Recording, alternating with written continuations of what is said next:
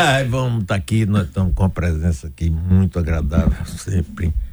É a segunda vez que eu converso com ele aqui no estúdio.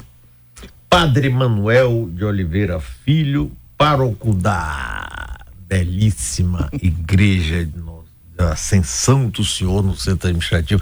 Padre, que bom ter você aqui. Tudo bem com você? Tudo bem, Mário. Boa tarde. Boa tarde a todo mundo aqui no estúdio. Boa tarde a todo mundo que está acompanhando a gente. Uma alegria. Graças a Deus estou bem. E nossa igreja? Tá linda. Graças a Deus, é, com apoio ali é, da, da administração ali do CAB, é, foi feita a parte toda de, de impermeabilização, renovação ali das nossas é, das pétalas, né, de lelé. E aí a gente já está mais tranquilo, esperando agora a segunda etapa que com certeza vai ser feita também ali daquele nosso subsolo. Mas a igreja está linda, animada, com os nossos projetos sociais também, com os migrantes, com os jovens em situação de risco e logo agora em outubro, 20, 21 e 22 teremos o Primaverão, que é um evento que arrecada recursos para manter os projetos sociais. São mais de 150 famílias de imigrantes e refugiados que a gente acolhe ali, especialmente os venezuelanos. Rapaz, que coisa maravilhosa. Você sabe, padre, que eh, tinha muito tempo que eu não ia lá na aí minha mulher Silvânia, que não conhecia, me pediu, ah, eu quero conhecer, vambora, vambora. Aí fui. Foi num domingo. Foi. É. Aí chego lá, começo a andar, pra cá, pra lá, daqui a pouco vi muita gente, eu achei ótimo, porque estava movimentado, gente, é, em todos os lugares da igreja. Era. E chegou num lugar que eu vi que tinha uma reunião assim, eu olhei para frente, fiquei na minha, né? Aí padre Eu estava meio perdido, que eu estava querendo procurar o batistério e não achava ali no tempo que eu não ia. E foi lá onde as primeiras crianças foram batizadas ali foram Duda e Marcelo. E aí o padre me levou lá. E foi ótimo. Depois ele veio aqui, nós conversamos. Essa, esse trabalho dessa igreja é muito importante. Eu não sabia, assim, pelo menos não me lembrava, não sei se você tinha falado antes aqui, sobre esse trabalho com os imigrantes. Com... É. Acho que naquela época, naquele dia não teve oportunidade, não. Mas é um trabalho que a gente desenvolve. Tem sido uma alegria para a gente poder acolher essa turma. Também temos os, os, os, jovens em situação de risco social, que tem um coral, agora tem também um curso de violino, estamos oferecendo também. E temos os empreendedores populares no projeto de empreendedorismo popular algumas ações assim sociais a gente desenvolve ali, graças a Deus. Não dá para ser gente de fé se não, né, como diz São João, não dá para amar Deus que a gente não vê se não amar o irmão que vê, né? Então, é, pois é. Mais nesses tempos assim, onde é, as pessoas se dedicam tanto ao ódio, né? É, a gente tem que ser um sinal de diferença, né, no mundo. Aqui, o rapaz aqui, por idade, tá mandando eu chegar um pouco para minha esquerda aqui à direita.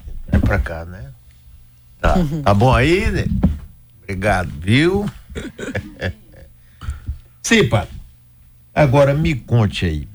É, a, a, igreja, inclusive, é bom a gente repetir aqui, foi tombada pela foi. Fundação Gregório, Gregório de, Matos. de Matos. É importantíssimo é, isso. Graças a Deus, né? Temos ali, a própria igreja já é uma obra de arte, vale demais a pena, um modernismo brutalista de Lelé. E temos também aquele painel gigantesco de Atos Bulcão, né? Que foi uma descoberta incrível. Eu gosto demais de Atos. É. Sempre gostei e achava estranhíssimo, porque não existe nenhum lugar com esse registro assim fácil de que aquilo era Atos.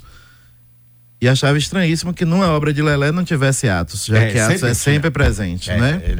Mas como eu vou em Brasília, toda vez que eu vou em Brasília, que eu vou ou ia, eu gosto de ir na fundação de Atos e fui para procurar o original do mosaico, do mosaico não, do vitral da igreja de Alagados, né? Porque o padre na época queria restaurar, porque ali no início os meninos jogaram pedra e tal. Foi. Aí eu fui procurar e descobri que aquele painel de madeira que tem na igreja, na verdade, é um gigantesco painel de Atos. Né? E tive acesso agora, na última vez que foi a Brasília, da planta original, do projeto Ué? original de Atos. E a gente está ajudando ali também a conservar aquilo ali. Porque Você sabe que uma vez esse painel caiu, né? Soube. Quer dizer, está registrado no livro de tombo. Padre Zé Hamilton, à época, registrou é. essa queda. Foi o primeiro pároco de lá, foi Zé Hamilton. 37 ele, anos lá. Foi, é, ele que batizou, inclusive, meus Sim. filhos. É, ele saiu, veio o Padre Edilson, ficaram alguns anos, e aí eu cheguei. Ficou alguns anos, e aí eu cheguei, tô lá 12 anos agora. Agora, é, é, a igreja dos Alagados, que é a igreja Nossa Senhora dos Alagados foi inaugurada pelo Papa João Paulo Isso. II. Eu não, não tive mais notícia Tá bem, tá, tá bem, bem conservada? Tá animadíssima. É? É. Precisa de conservação. Como, como vida paroquial tá muito animada. Entrou no roteiro do turismo religioso uhum. de Salvador, porque imagine, é uma igreja inaugurada por um santo. Claro. E que duas santas tiveram por ali, né? Porque, não sei se você lembra, o Papa São João Paulo II, quando ele ia numa cidade, ele ele gosta num país, ele gostava de visitar favelas, lugares muito uhum, pobres. Claro. E sempre pedia a Madre Teresa que abrisse, que fosse antes dele. E ali, Nardelli, ele levou em 79, Madre Teresa inaugurou a primeira casa dela aqui no Brasil, da congregação dela que está lá até hoje. Então, Santa Dulce começou projeto, os projetos dela em, ali, Madre Teresa em 1979 e João, São João Paulo II em 1980. Então, três santos estiveram em alagados. A igreja está precisando de uma limpeza externa, porque aqueles tijolinhos né, acumulam, mas a prefeitura está fazendo ali uma obra bem bonita de revitalização da, da colina e ali debaixo do fim de linha, justamente para acolher melhor os turistas que chegam, os peregrinos que chegam. Três santos e um pecador. Sabe que, é, além de, de ser muito amigo de, e admirador de Santa Dulce, Sim. tive com ela em várias, e muitas e muitas vezes. Madre Teresa de Calcutá também eu tive oportunidade de conhecer, inclusive tem até uma foto minha que está em algum lugar que está Antônio Carlos Magalhães, ao lado dele Madre Teresa, ao lado de Antônio Carlos eu e ao lado meu lado Dom Thomas Murphy, Isso. que era bispo auxiliar. Bispo auxiliar daqui, americano. Isso. E eu estava ali também ajudando a traduzir para Antônio Carlos a conversa com com Madre Teresa Calcutá. Então eu tive essa ligação, já peguei na mão de Santos, até Duas do Papa santas, também. Três santos. Papa é, também. Exatamente. Eu recebi ele no aeroporto e na inauguração eu estava lá. Os três você teve contato, exatamente pode já me aliviar minha jornada. Estão intercedendo por nós, com certeza. Intercede por, por, a gente também que tá todos, perto. Todos, é igual ao sol. O amor de Deus é igual ao sol, nasce para todo mundo. A benção, Padre, não se esqueça deste humilde ser humano pecador. Deus abençoe. O Padre Manuel aqui conosco também é coordenador da Pastoral do Turismo no Brasil e na Arquidiocese. Isso. Agora fale sobre turismo religioso, que é importante e bom. Conte aí pra gente, padre. Turismo religioso, é, é, é, se existe uma coisa antiga no mundo, é turismo religioso, né? Porque as três grandes tradições religiosas têm na sua raiz as peregrinações. Você bem sabe disso, né? Primeiro, na nossa linha, na linha do cristianismo, né? Os nossos pais do judaísmo. Então, de, é, é da natureza do judaísmo peregrinar. Né? Então, o próprio Jesus foi peregrino na, na, na história dele. Né? Foi a Jerusalém fazer o bar mitzvah, né? ali aos 12 anos. Depois foi. É, é, é, é, a história do cristianismo é construída disso, que é herda da tradição judaica, porque ia a Jerusalém, ia ao templo, as grandes festas, né? É a festa das colheitas, a festa da Páscoa, o bar mitzvah e tal comportam essa peregrinação e hoje ao Muro das Lamentações. Depois, logo quando Jesus morreu, começam as peregrinações ao Santo Sepulcro. Depois aos túmulos de Paulo e Pedro. Eu sempre digo, quando a gente vai a Roma como peregrino, a gente não vai só, a gente não vai visitar a beleza da Basílica de São Pedro, a gente vai visitar os túmulos de Pedro e Paulo, que estão ali, né, bem embaixo do altar. Então, visitar os túmulos, depois visitar os lugares onde santos nasceram e morreram, Assis, Pádua, ou visitar os lugares de aparição, Fátima, Lourdes, né? Isso é parte desses dois mil anos de cristianismo que nós herdamos do judaísmo, que também está muito presente no islamismo, né? A famosa e da E Meca. Meca, né? é. Então, as três grandes tradições religiosas do mundo comportam o turismo religioso. E a gente, então, eh, no Brasil, né, tem um mundo para ser visitado. Não é? Nós temos hoje um dos maiores centros de visitação turística é o Santuário Nacional de Aparecida. Aparecida recebe 12 milhões de turistas por ano. Talvez seja o lugar que mais receba turista no Brasil. Seja justamente Aparecida, independente do turismo religioso. São 12 milhões de turistas ao ano, né? Aparecida que é uma cidade de 35, 40 mil habitantes. Ela tem 35 mil habitantes de segunda a sexta, porque sábado ela amanhece com 150 mil, porque todo final de semana baixa em Aparecida 120 mil peregrinos. É um negócio impressionante. Para visitar o santuário numa cidade que só tem um santuário.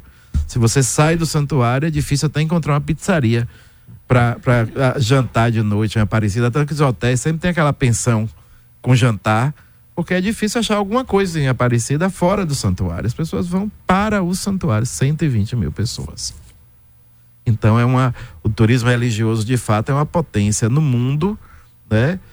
Haja visto é, o único santuário que recebe mais visitantes que Aparecida é Guadalupe, né, no México. No México. É, mas Guadalupe, Fátima, Lourdes, enfim, né? Aparecida, o próprio Vaticano e Salvador, que é uma uma vez eu ouvi de um de um consultor italiano da, desse projeto aí do Prodetur, conversando com ele sobre turismo religioso em Salvador, ele me disse: Salvador é um parque, uma cidade-parque para o turismo religioso. Porque aqui a gente tem, é possível, é, por exemplo, se você vai para visitar Aparecida, um santuário, óbvio, é o santuário, mas é um. A gente tem aqui as 372 igrejas e a gente tem aqui, isso falando do turismo religioso católico. Obviamente que o, o, o de matriz africana também é muito forte, né? O espírita é muito forte, né? Porque a gente tem, imagina quanta gente vem aqui ouvir Divaldo Franco, né? Ver as palestras do Divaldo, para visitar também o nosso amigo que tem programa aqui. Medrado. Medrado. Pois vem é. gente, vem, dorme e se hospeda e compra passagem, então é turista. Mas é, o turismo religioso em torno de Santa Dulce também é grande, né? Sim, Mário.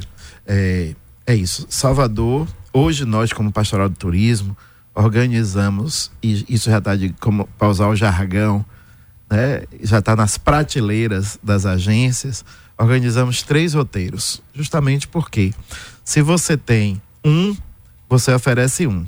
Se você tem 30, você vai oferecer um? Não, você oferece 30. Né? E é, a canonização de Santa Dulce veio agregar demais, né? Porque agora a gente tem aquilo do início da conversa eu falar da visita ao túmulo, aquilo que é a motivação primeira do turismo religioso em qualquer lugar do mundo, visitar o túmulo. Por quê? Por isso que a festa do santo é no dia que o santo morre, em geral. Não é? Porque para nós aí é que começa a vida de verdade. Uhum. Aquela que todos nós queremos, desejamos. Né? Então, é aí é que vai. Então, nós agora temos um túmulo de uma santa em Salvador. Temos o túmulo de uma beata também, que a qualquer momento pode ser canonizada, né? Beata Lindalva Justo. E temos o túmulo de uma serva de Deus, que é Madre Vitória da Encarnação, no convento do Desterro.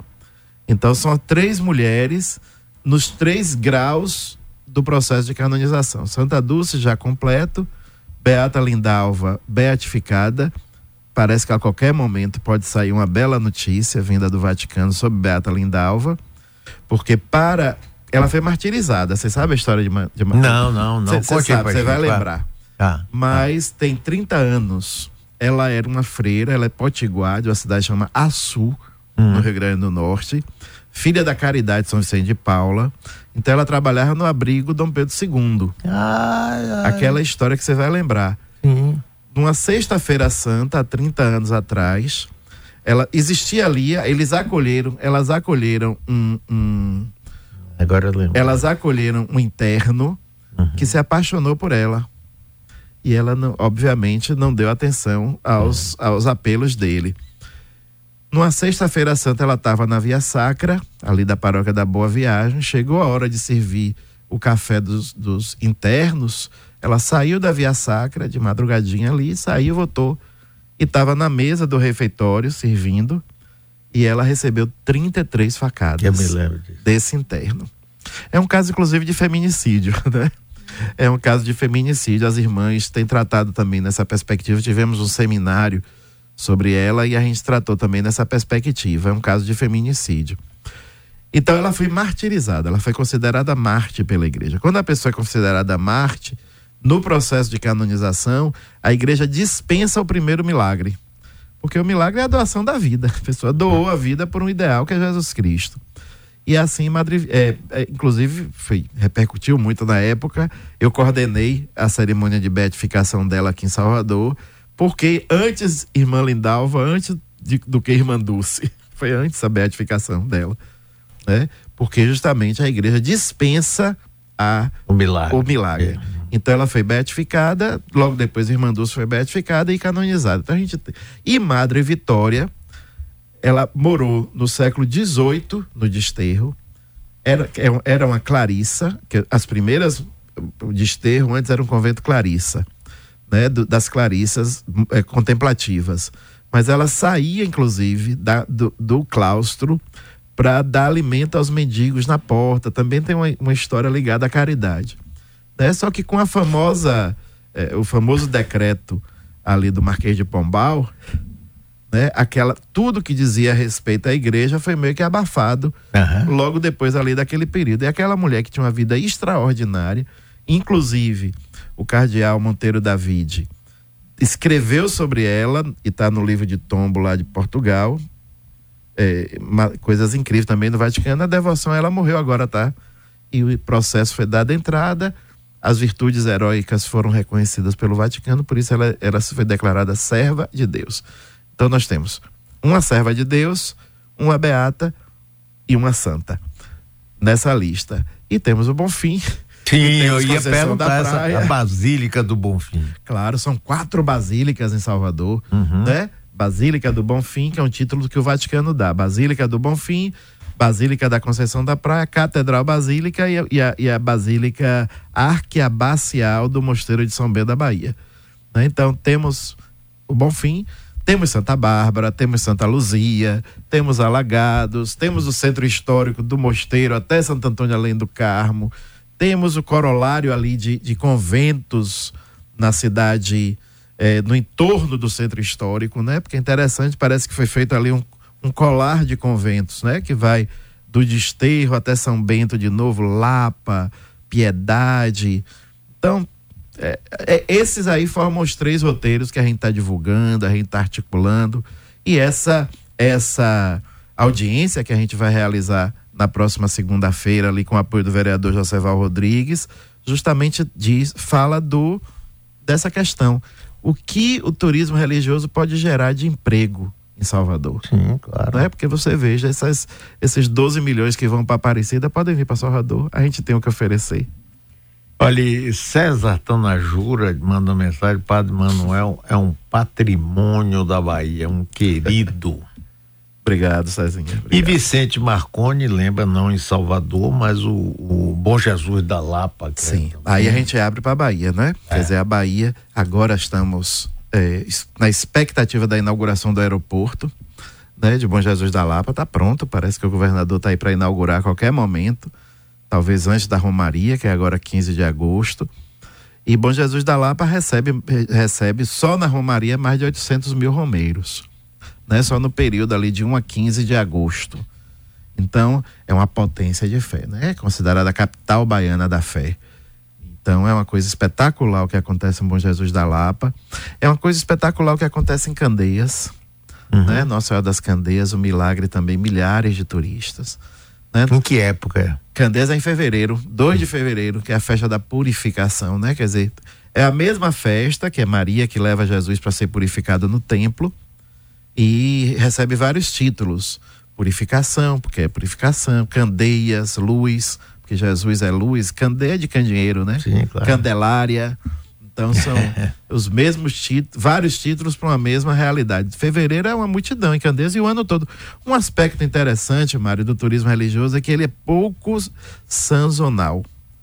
Um- Uma, uma das dores, nesse instante aqui no programa anterior, o pessoal veio falar de, uma, de um empreendimento, né? E que uh, fica cheio durante o final de semana e precisa encher também no, no durante a semana, né? É, essa é uma das lutas do turismo, né? Diminuir os efeitos da sazonalidade, porque alta estação muito cheio, baixa estação.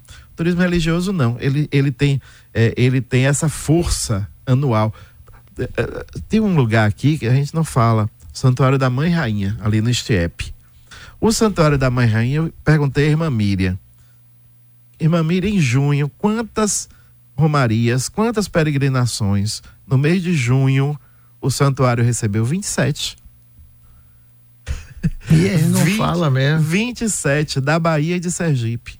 27 ônibus, grupos, não é, não é grupinho, não, ônibus, durante um mês, praticamente um ônibus por dia. Então você imagine a força desse lugar, que agora está inclusive em obra, está em restauração para ampliar a grande igreja, que é o Santuário da Mãe Rainha Três Vezes Admirável de Schoenstatt. Esse é o turismo religioso. É toda semana. Se você for no Bonfim hoje, bem, hoje é, hoje é quinta, né? Amanhã. To, hoje tem gente, amanhã tá super lotado. Toda sexta-feira. E amanhã, que é a última sexta-feira do Mais mês lotada ainda. ainda. Agora, uma coisa que a gente tá levando lá para audiência, Mário, é o que a gente precisa de pesquisa, a gente precisa de números.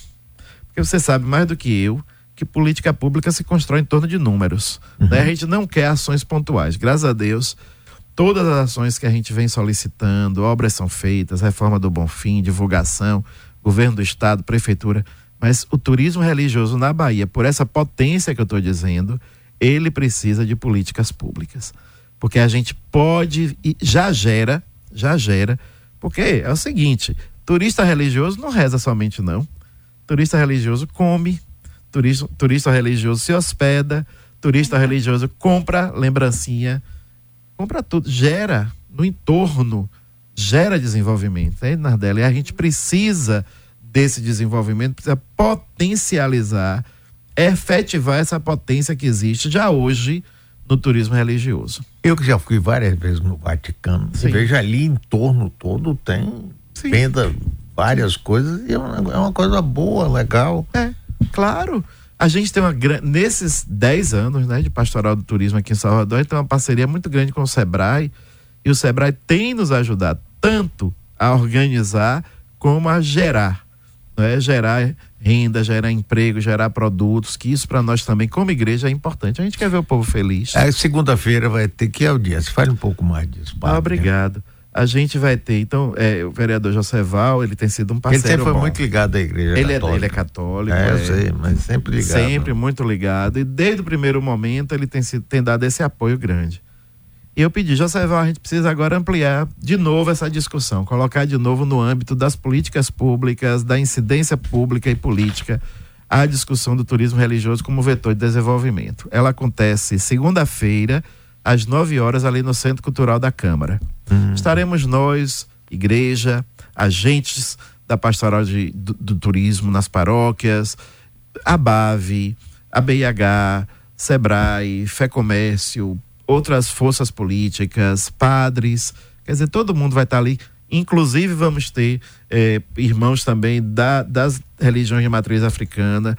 Ele me perguntou, José Val, você acha que eu devo chamar a mesa? Com certeza não é porque a gente dialoga tão bem, graças a Deus, com os irmãos de, de matriz africana e também é uma fonte, vem aí 15 de agosto, né? A, a cachoeira vai estar tá lotada agora nessa esses próximos dias com a boa morte. É linda. Né? E, e, toda todo o povo preto dos Estados Unidos que vem é uma fonte Sim. muito forte, né? De, de para trazer turistas também e ter esse diálogo tão forte também com as raízes africanas.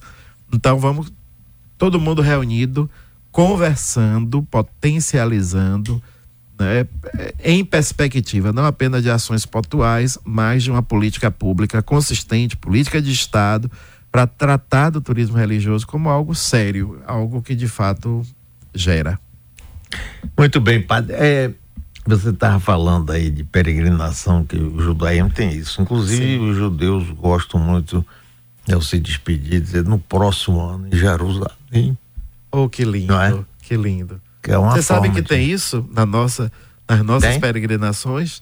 Tem. É, é, engraçado, né? A gente vai vendo assim da forma bem simples como a gente vai trazendo. Então, por exemplo, Bom Jesus da Lapa tem a pedra do sino. E o que é que diz a tradição? Você bate nessa pedra, ela faz um barulho de um sino, mas se não fizer, se fizer, é porque você vem no ano que vem. eu, tenho uma, eu tinha uma avó, e, você veja a questão da, da, Não é por acaso que o mercado fala de fidelidade. Né? Esse nome é nosso, né? É das é. religiões, essa expressão. É, cara. E o turista religioso, ele é fiel. Porque o turista, em geral, o que é que ele quer? Ele quer novidade. Né? Então ele diz assim: não, nas últimas férias eu fui para Maceió. Essa agora eu quero ir para Natal, né? Hum. A alegria do turista religioso é, saber, é, dizer quantas vezes ele já foi naquele santuário. Então minha avó dizia assim: eu já fui 30 anos seguidos para Bom Jesus da Lapa. Agora eu estou indo para o Círio de Nazaré. Eu sou grande devoto de Nossa Senhora de Nazaré. Eu digo, eu já vou há 12 anos. Então, 12, em, em Aparecida, o hoteleiro diz assim: o peregrino, o hóspede, ele sai esse ano e já paga a reserva do ano que vem. e é verdade. Porque a alegria do turista religioso é voltar. Por isso, e a gente herdou de vocês. Que maravilha. É, é. São, nosso é. pai Abraão. E tem outra coisa de Jerusalém que, que, diz assim: se eu te esquecer, Jerusalém, que me esqueça minha mão direita. Sim, é verdade. Agora tem um ouvinte aqui que diz: é, Vicente, belíssimo santuário de Mãe Maria no Alto, ali no Estiepe. É Poucos conhecem. É. Eu nunca tinha ouvido falar é, também. Mãe não. Rainha. É esse que eu falei dos 27, da, em junho, 27 peregrinações e tal. E sem falar do povo daqui, do povo que vem sem ônibus. Falei aqui de ônibus, né? Mãe Rainha, três vezes admirável de Schoestatt. O pessoal conhece como Mãe Peregrina, ali no Estiepe. Padre Manuel, muito obrigado. Viu? Eu que agradeço. com você, ótimo. Para mim também, fico feliz quando você aceita. muito obrigado por ter aceitado a nossa solicitação, nosso né? pedido. Né? Amém. Deus abençoe vocês todos. Muito obrigado, viu? Obrigado. Até a próxima, se Até. Deus quiser.